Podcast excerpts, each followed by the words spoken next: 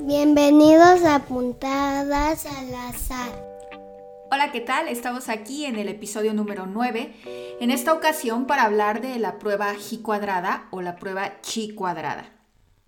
Uno de los objetivos con el que se utiliza esta prueba es para conocer si existe o no una relación o asociación entre las categorías de dos variables cualitativas, preferentemente nominales. La lógica detrás de la prueba es muy simple y por lo tanto muy elegante desde mi punto de vista. Se la debemos al matemático Carl Pearson, del que ya les contaré en otros episodios, pero es más o menos así. Él sabía por experimentación o por teoría que si dos variables eran independientes, entonces tendrían la figura de un, vamos a suponer, cuadrado. Así que lo que se le ocurrió fue lo siguiente. Si yo quiero saber si dos variables en la realidad están asociadas, lo que tengo que hacer es calcular el valor de ese cuadrado que tendrían si fueran independientes y contrastar los valores que tengo en la realidad contra esos valores del cuadrado. Si los valores son iguales, entonces quiere decir que mis variables son independientes. En otro caso, puede existir evidencia de una relación entre ellas. De manera que bajo esa lógica los valores del cuadrado los llamó valores esperados, mientras que los valores de la realidad les llamó valores observados. Es maravillosa la lógica de este pensamiento. Es ocupar un hecho que sabe cierto y hacerlo crecer a través de una serie de pasos ordenados. Esta manera de crear es la que no me contaron en la escuela, y mi profesor era muy bueno, no me malinterpreten. Él me enseñó a usar correctamente la prueba y me enseñó los pasos mecánicos para llegar a una solución. Pero para mí descubrir el sentido del pensamiento de la prueba fue una revelación que lo cambió todo. El conocimiento de la lógica intrínseca de la prueba es lo que me hace conectar y desencadena mi curiosidad. Me hace pensar en un montón de cosas y entender otras pruebas y decidir cuándo usarlas o cuándo no. Ahora bien, en este podcast tengo que contarles los pasos mecánicos a seguir para poder calcular una prueba G cuadrada o Chi cuadrada. Lo primero que tienes que hacer es tener claro quiénes son las hipótesis en esta prueba. Esas hipótesis son fijas y no cambian nunca. La hipótesis nula de esta prueba es que las categorías de la variable 1 son independientes a las categorías de la variable 2. En otras palabras, no hay relación entre ellas.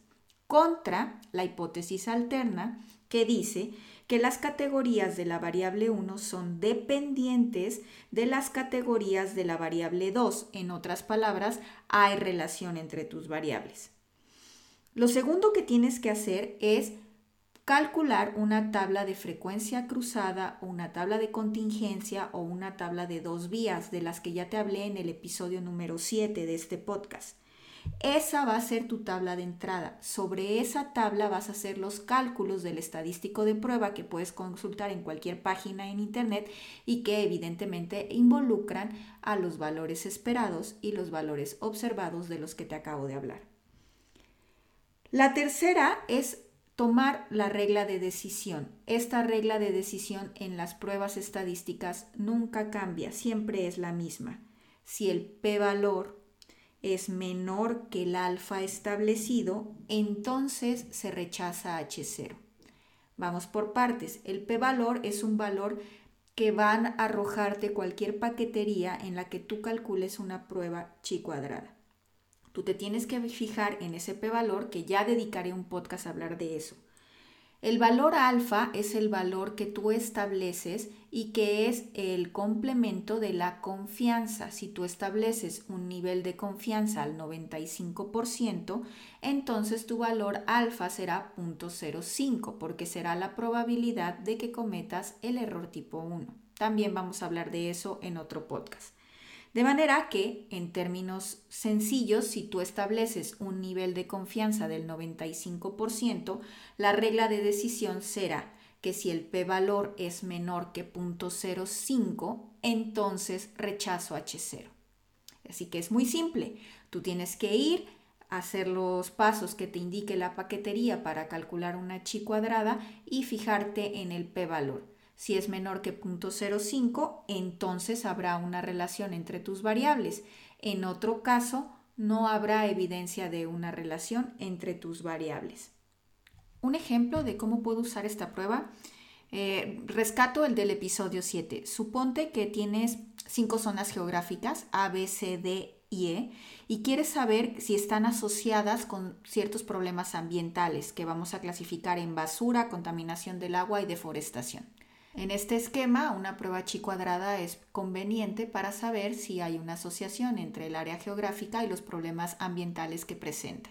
En este caso se seguirían los tres pasos que te acabo de contar y bueno, con eso ya tendrías una solución. Hay casos donde no es recomendable utilizar la prueba G cuadrada, aunque tú lo que tengas sean categorías y tengas dos variables y quieras saber la relación o la asociación entre ellas. Por ejemplo, en el caso cuando tengas eh, muy pocas frecuencias en el cruce de las categorías, ¿no? O si ya definitivamente en un cruce de categorías tienes cero frecuencias, pues ya va ahí como mal. De todas formas, hay alternativas que puedes consultar también en internet, pero bueno, eso lo dejamos para otro podcast. Por hoy es suficiente, nos vemos en la siguiente. Hasta la próxima. ¿Y porque nadie es perfecto? De dos variables de corte. Entonces, Caro sabiendo zona geográfica